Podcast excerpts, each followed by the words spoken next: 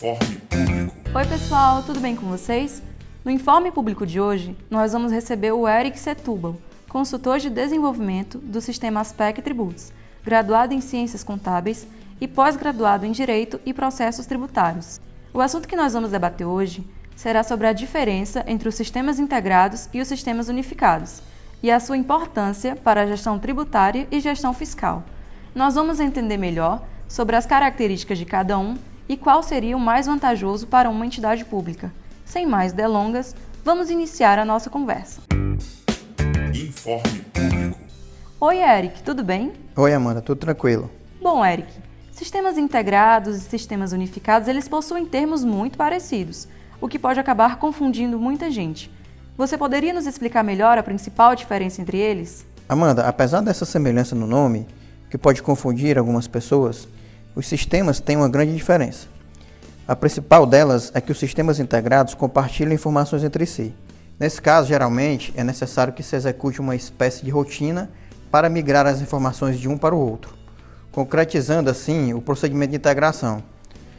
No intuito de unir os dados de diferentes setores, por exemplo. Já os sistemas unificados, eles utilizam uma base de dados única, como o próprio nome já diz. Ou seja, as informações são organizadas no mesmo local, não havendo uma necessidade de migração dessas informações. Entendi. Então a diferença é basicamente que um compartilha informações e o outro não, porque possui uma base de dados única. Mas para o município, o que seria mais vantajoso, Eric? Por mais que os sistemas integrados possuam seus pontos positivos e consigam compartilhar as informações, será sempre arriscado. Quando operamos em uma plataforma única, evitamos muitos problemas, Posso citar rapidamente alguns problemas que podem surgir: a duplicidade de informações, a criação de inúmeros cadastros, a possibilidade de perda de dados, o atraso na migração de informações de uma base para outra, o que pode causar muito retrabalho. Então, um sistema unificado ele evita esses vários problemas que dizem respeito às informações que são compartilhadas. Seria um risco a menos para a entidade, correto? Exatamente, Amanda. Além disso, os prejuízos podem ser incalculáveis para a entidade pública. Pode haver falha na verificação da situação fiscal do contribuinte, o que pode gerar problemas na emissão da certidão negativa. Além disso, inconsistências nos procedimentos de inscrição em dívida ativa e relatórios gerenciais, até mesmo duplicidade nos cadastros de pessoas e contribuintes.